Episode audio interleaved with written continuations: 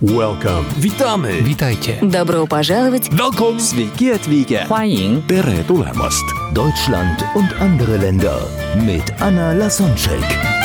Der erste und einzige Podcast in Deutschland, Österreich und der Schweiz, der sich mit interkultureller Kommunikation beschäftigt, spannende Impulse über fremde Länder liefert, entfernte Kulturen näher bringt und erfolgreiche Menschen mit internationaler Erfahrung interviewt. Heute im Gespräch mit Anna Lasonczek, Fabian Fitzner. Ja, Fabian, äh, zum Schluss habe ich für dich eine Überraschung. Und zwar, es gibt das Wort interkulturell und ich habe für jeden Buchstaben zwei Worte vorbereitet, wo du dann, wo ich dich darum bitte, zuzuordnen. Was meinst du vom, vom Gefühl her? Ich weiß, dass es keinen Anspruch auf Wahrheit gibt und das ist deine subjektive Meinung von, von deinen Beobachtungen, von deiner Erfahrung. Was ist eher so typisch arabisch und was, also typisch, äh, sagen wir mal, Dubai und was ist, oder Arabische Emirate, wie auch immer, mit welchem Beispiel du das ja dann erklären möchtest und was ist dann eher Deutsch. Mhm. Okay. Wir legen los. Interkulturell, der erste Buchstabe I steht für individualistisch oder gruppenorientiert. Ah, individualistisch. Aber individualistisch. Oder, okay, wie, Ja. gibt es irgendwie äh, eine, eine Story, ein Beispiel oder etwas, was dir dazu einfällt? Wa- Warum hast du so gewählt?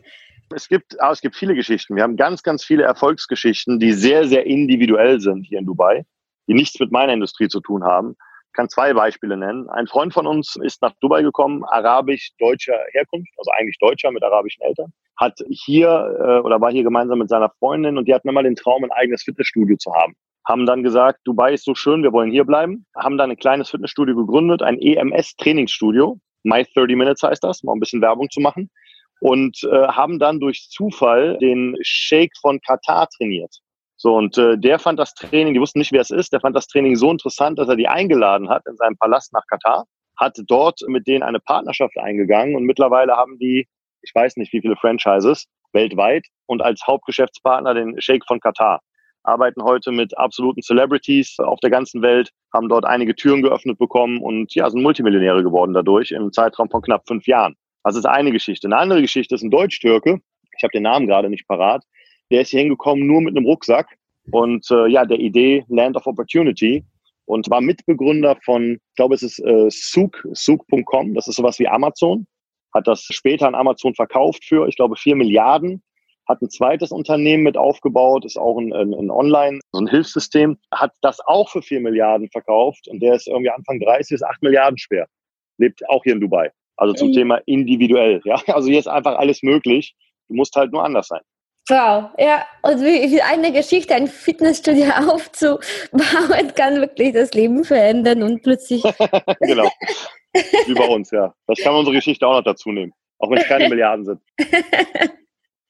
aber du lebst schon sehr, sehr gut. das ist schön. ja. Nächste Buchstabe N steht für neutral oder emotional. Emotional.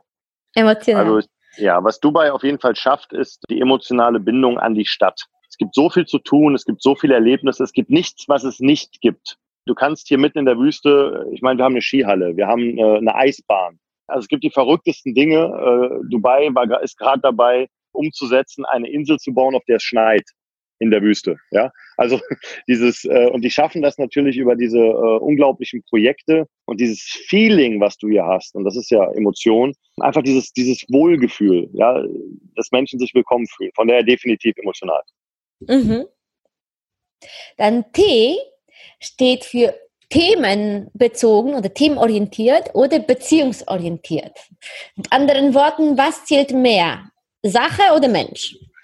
Ah, ich hätte ich hätte das anders ich hätte es anders aufgefasst die Frage. Darf ich sie ganz kurz so, beau- so beantworten, wie ich sie aufgefasst habe? Ja, gerne. So, und zwar themenorientiert. Guck mal, Beziehung ist hier auch sehr, sehr wichtig.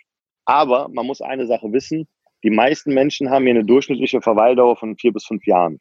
All die, die für die äh, Konzerne arbeiten, werden halt hierhin versetzt, bauen hier irgendwas auf und werden irgendwann wieder wegversetzt. Ja. Das bedeutet, dass man viele Freunde, also mein Freundeskreis sind hauptsächlich Unternehmer, die sich entschieden haben, weil ich weiß, die bleiben hier.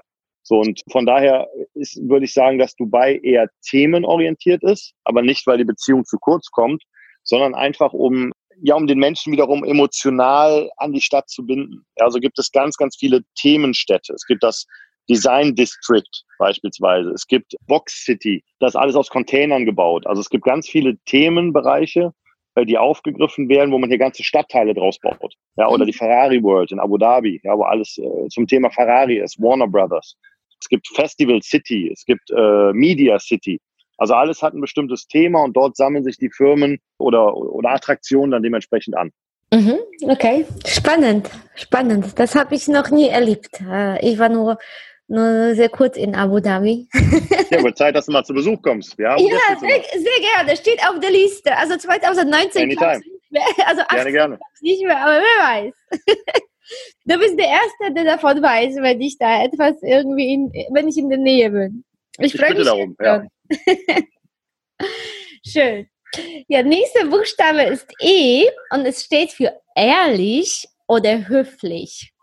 Höflich. Es kommt auch wieder auf die Kultur an, die vor dir steht.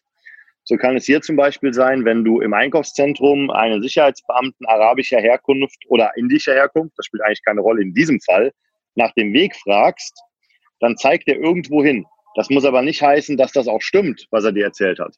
Weil es ist hier eher, also es ist wichtiger, höflich zu sein als ehrlich, weil wenn du es nicht weißt, verlierst du im Prinzip dein Gesicht in bestimmten Kulturen, die hier ansässig ja. sind. Also sagen die lieber irgendwas und sind höflich, anstatt ehrlich, das ist nicht wissen. Oder der, der, die Person, die fragt, würde sich dann so ein bisschen abgestoßen fühlen, als ob die an, der andere nicht hilfsbereit ist, sich keine Zeit nimmt zum Antworten. Deswegen irgendeine Antwort und ist auf jeden Fall wieder eine Kulturfrage, ja. Äh, genau. Und da hier so viele Kulturen sind, kommt's. Das ist halt auch spannend, ne? Wenn der Deutsche den Inder fragt, dann kommt ja alleine schon, wenn der Inder den Kopf schüttelt, kannst du das ja gar nicht werten als Deutscher.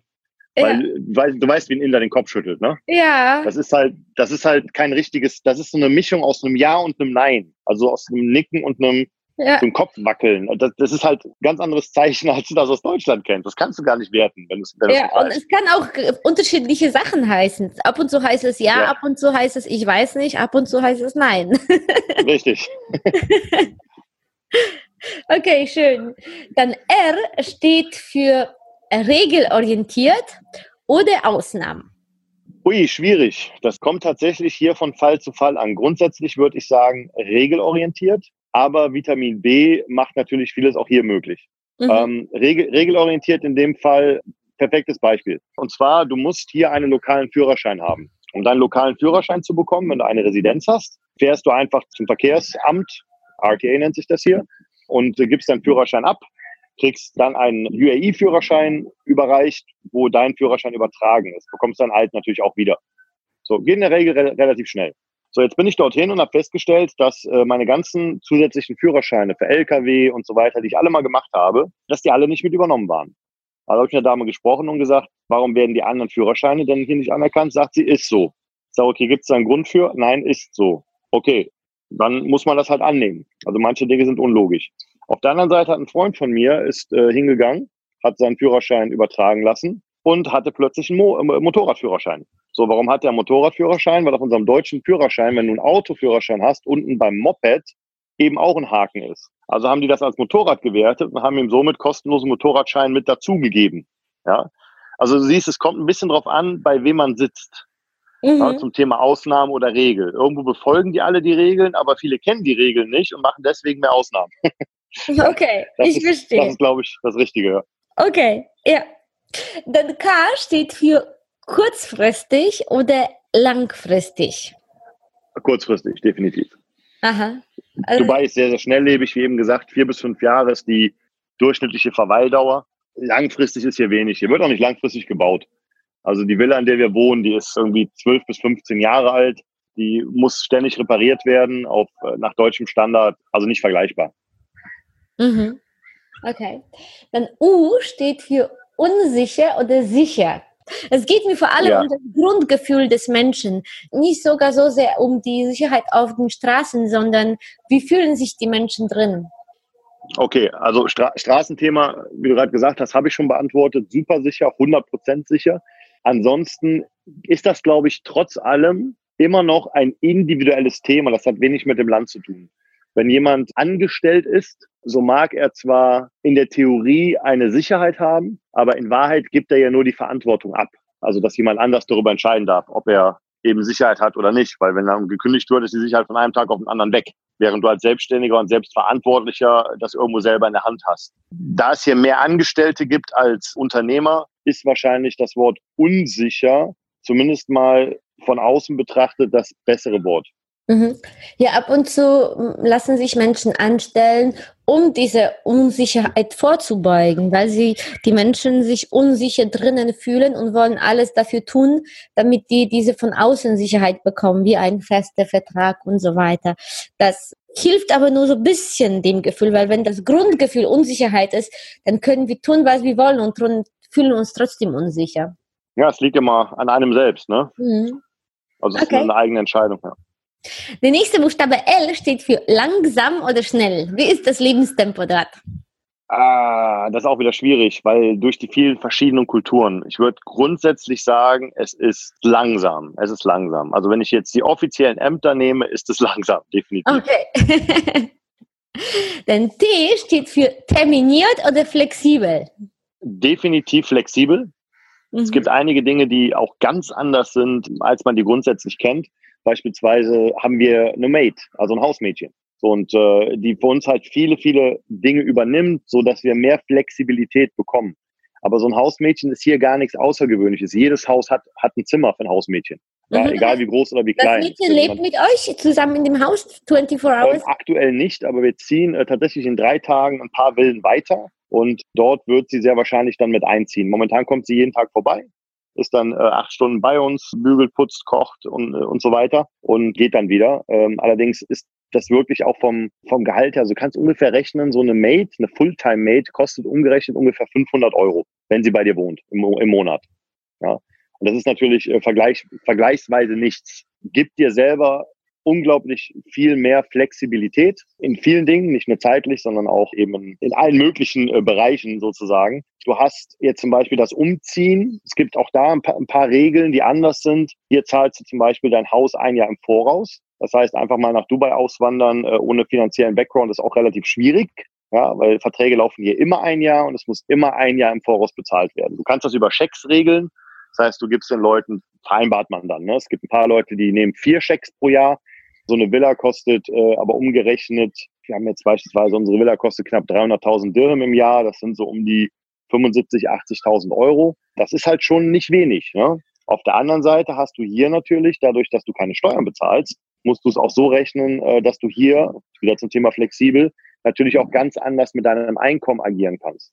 Also hast viel mehr Cashflow zur Verfügung. Einige Dinge sind teurer, einige Dinge sind günstiger.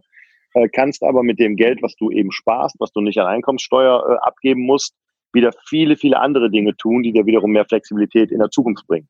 Mhm. Also Investments. Ja, spannend, spannend. Okay, dann nehmen wir den nächsten Buchstaben. U steht für Unterschiede oder Gleichberechtigung.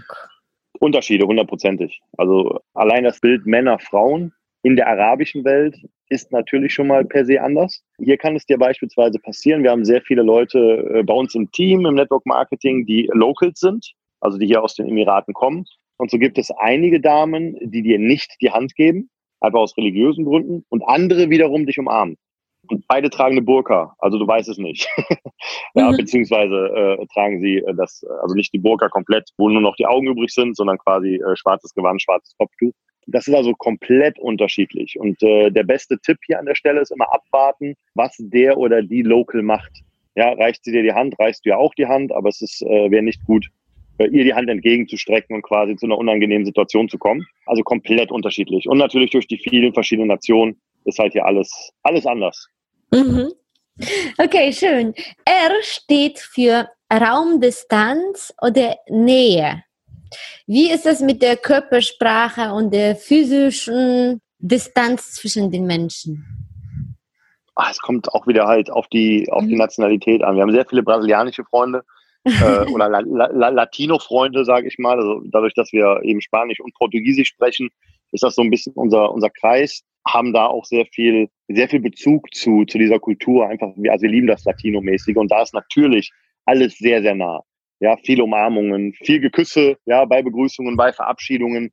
Auf der anderen Seite, wenn wir eben unsere multikulturellen Meetings haben, wo wir auch gerne mal 50 Nationen bei uns im Wohnzimmer sitzen haben, ist das halt, kann es auch mal äh, distanzierter sein, zumindest von der, von der Körperlichkeit, aber niemals auf der, auf der geistigen Kommunikations- oder verbalen Kommunikationsebene. Die ist immer nah. Okay. Dann E steht für ehrgeizig oder hilfsbereit. Auch schwierig. Ähm, ich weiß gar nicht, ob man ehrgeizig und hilfsbereit so differenzieren kann. Ähm, wer ist sagen, eher so mit Ellbogen Karriere und wer ist eher, ja, ich gebe es lieber, dass der andere, äh, dass den anderen gut geht, als, als dass ich mich nach vorne so dränge. Verstanden, okay. Auch wieder sehr spannend. Eigentlich ist alles spannend in Dubai. Beispiel, es gibt hier so einen Gartentrupp, ja, die bei uns die Inseln pflegen. Wir wohnen in Jumeirah Islands, nennt sich das. Das sind quasi immer so kleine Inseln, da stehen 16 Villen drauf, dann kommt Wasser außen rum und dann kommt die nächste Insel. So, und dann gibt's halt Gartentrupps, die dafür verantwortlich sind, den ganzen Grünbereich außenrum zu pflegen. Und die sind natürlich auch mal bei dir am Garten, machen deinen Pool. Und ich bin eher eine hilfsbereite Person und äh, kommunikativ und gehe dann äh, auch gerne mal zu den Herren oder ja, es sind eigentlich immer noch Männer, gehe zu den Männern hin und äh, biete ihnen Wasser an, biete ihnen auch gerne mal was zu essen an. Und das ist also völlig es ist eine völlig andere Welt für die Jungs. Ja, die sind oft in der Situation, dass sie sich dafür schämen, dass ich mit denen spreche oder dass sie überhaupt mit mir kommunizieren, weil die äh, oft aus, einem, aus einer unteren Kaste kommen, aus Indien oder so. Ja? Von daher, die sind immer sehr, sehr hilfsbereit, definitiv, aber schon fast unterwürfig. Das ist natürlich wieder schwierig für so einen, für so einen äh, Europäer wahrzunehmen, dass sich andere Menschen niederen Standes fühlen uns gegenüber. Wir haben natürlich extrem viel Glück in Dubai, einfach muss man sagen, durch die Hautfarbe und durch die Herkunft. Mit einem deutschen Pass hast du hier unglaubliche Vorteile, die du wahrscheinlich anderweitig nicht hast. Ja, wenn du dunklere Haut hast, das ist leider auch hier ein bisschen so. Auch wenn es hier grundsätzlich keinen Rassismus äh, nach außen hin unter den Nationen gibt, so gibt es natürlich durch das Kastensystem und das Verhalten Menschen, die ja, die sich, die sich halt anders sehen oder anders vom Status her anders sehen als andere. Ist ein bisschen schade, aber grundsätzlich sind die alle sehr, sehr hilfsbereit. Nur da ich nicht in dem klassischen Corporate-Bereich arbeite, habe ich wenig mit äh, Ellbogen zu tun. Mhm. Das ist äh, schwierig zu beantworten. Ja. Dann äh, die zwei letzten Ls. L, das erste L steht für Leistung oder Status. Also wo ist wichtiger, was ich kann oder wen ich kenne? Hm. Also es ist, boah, ist auch wieder, ist auch wieder so eine Corporate-Frage, glaube ich. Ich versuche es mal anders zu beantworten. Status generell in Dubai ist natürlich ein Ding, was für viele unglaublich wichtig ist. Du siehst in keinem Land der Welt und in keiner Stadt der Welt mehr Supercars als hier. Ja, also du gehst hier abends irgendwie äh, an JBR, das ist so ein, so, ein, so ein Ausgehbereich. Da fährt dir halt ein Lamborghini hinterm Ferrari, hinter einer G-Klasse. Das ist völlig normal hier. Ja? Also Status ist dahingehend schon irgendwo wichtig. Aber du wirst hier niemals einen Status erreichen, ohne Leistung zu bringen. Von daher würde ich beides eigentlich gleichwertig setzen, weil in Dubai gibt's nichts geschenkt. Außer du bist Emirati. Dann kriegst du, dann kriegst du eine Menge geschenkt, wie zum Beispiel ein Haus, wenn du 18 bist, ja, oder Unterstützungen, oder wenn du deine erste Firma an die Wand fährst, kannst du beim, beim Scheich nachfragen und er übernimmt die Schulden, ja. Also das geht schon, aber nur wenn wow, du Emirati bist. Und davon gibt's halt wenige. Was kriegen die sonst so, die Locals? Ja, es gibt grundsätzlich so ein paar Menschen, die auch Vorteile haben, dass Locals sich gehobener fühlen den anderen Leuten gegenüber, aber das ist auch wieder so ein persönliches Ding. Ja, so hast du zum Beispiel, wenn du einen Unfall hast, weil hier ja Scharia-Law gilt, muss es immer einen Schuldigen geben. So, und wenn du jetzt einen Autounfall hast, dann kommt die Polizei und dann gibt es einen grünen Zettel und einen roten Zettel und der Polizist entscheidet vor Ort, wer schuld ist. So, und das ist aber eine Sympathiefrage. Jetzt gibt es beispielsweise Menschen, die sagen, naja, gegen einen äh, Local hast du niemals eine Chance. Jetzt gibt es aber einen Gegenbeweis. Ein Bekannter von mir ist der Vorsitzende vom German Emirates Club. Der hat das mal uns neulich erzählt. Der hatte auch einen Autounfall, den er selber verschuldet hatte, mit einem äh, Local. Und er sagte auch, naja, ich habe bisher mal gedacht, da habe ich auch keine Chance. Der Emirati hat auch Recht bekommen zu Anfang. Jetzt war der aber so frech zu dem Polizisten, dass der Polizist seine Meinung revidiert hat und dem Emirati den Zettel weggenommen hat und gesagt hat, so, jetzt bist du schuld. Ja, also wow. von daher äh, das ist halt das Ding mit dem, mit dem Gesetz. Ja, es ist hier ein bisschen anders gehandhabt, grundsätzlich. Natürlich gibt es auch hier Gerichte. Ja, also man kann auch Sachen anzweifeln oder anklagen.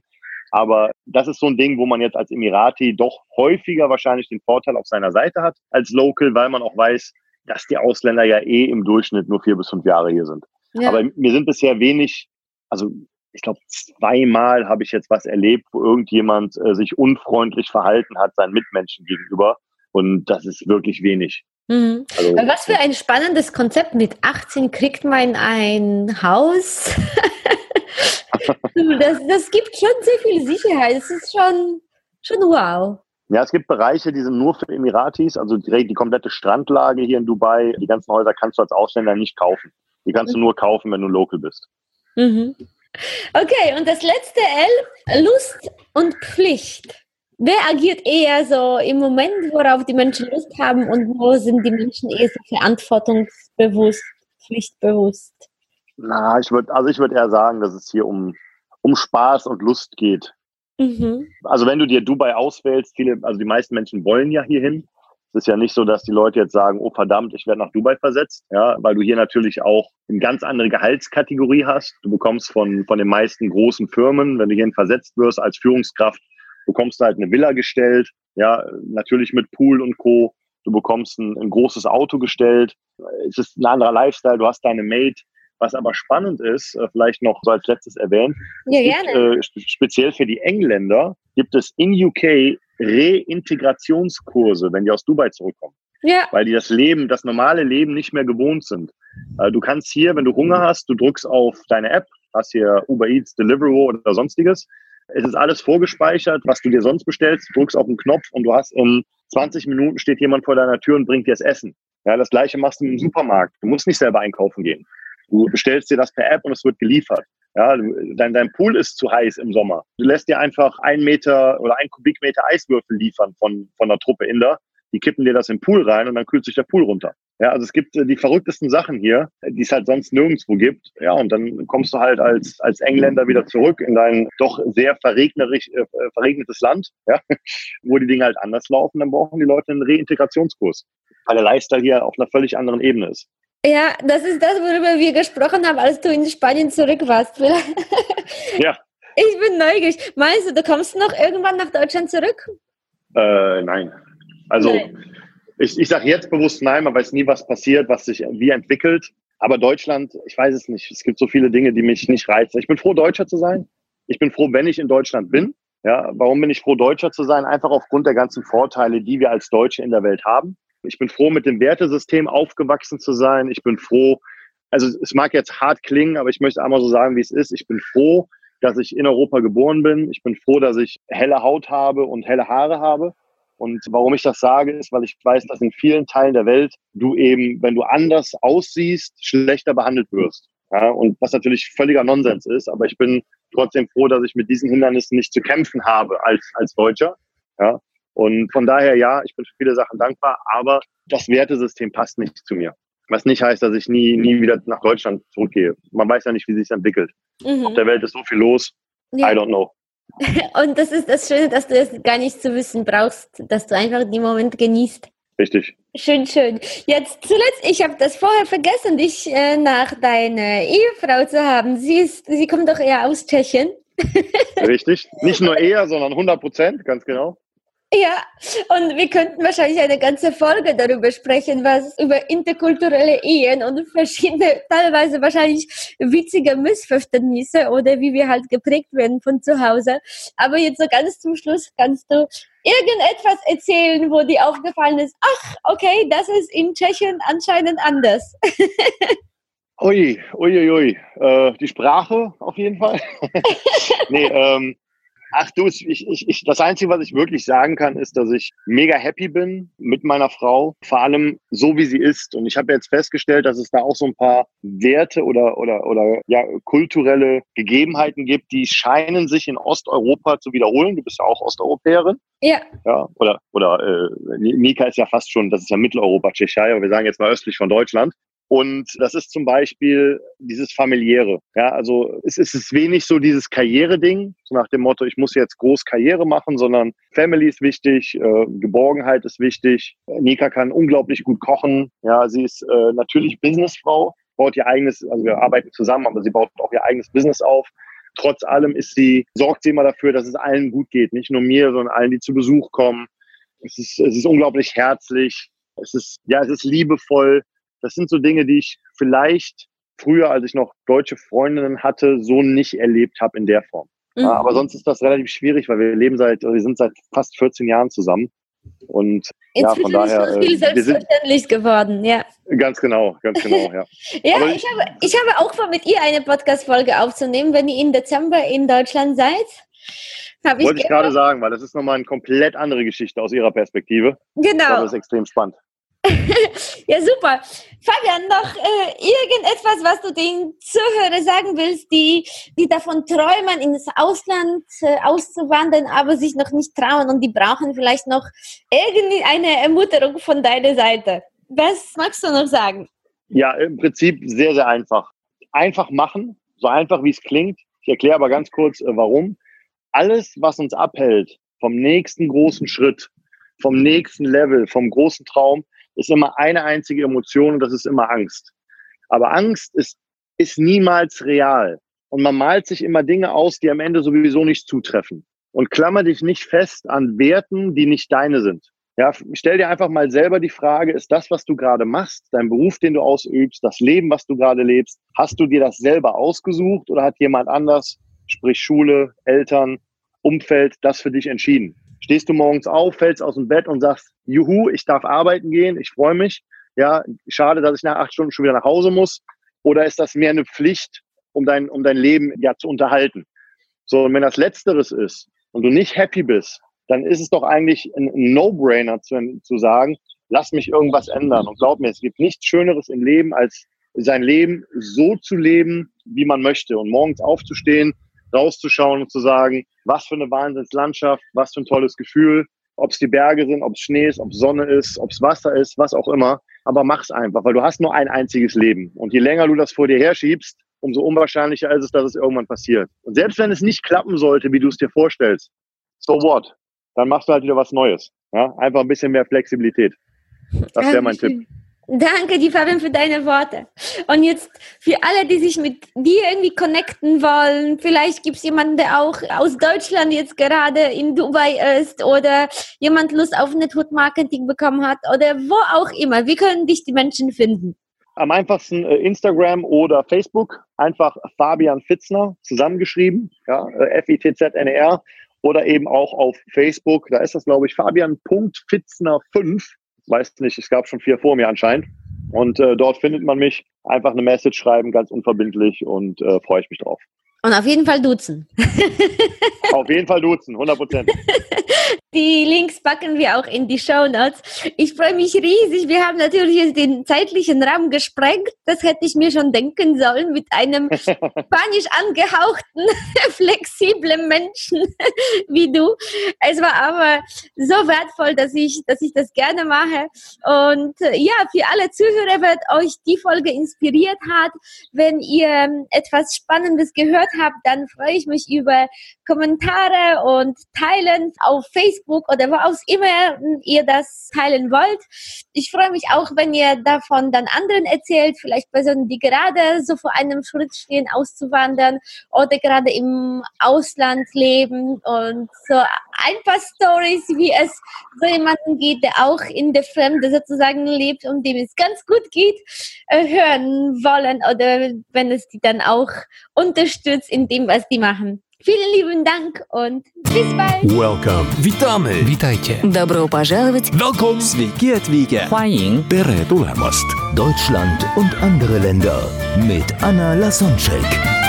Der erste und einzige Podcast in Deutschland, Österreich und der Schweiz, der sich mit interkultureller Kommunikation beschäftigt, spannende Impulse über fremde Länder liefert, entfernte Kulturen näher bringt und erfolgreiche Menschen mit internationaler Erfahrung interviewt.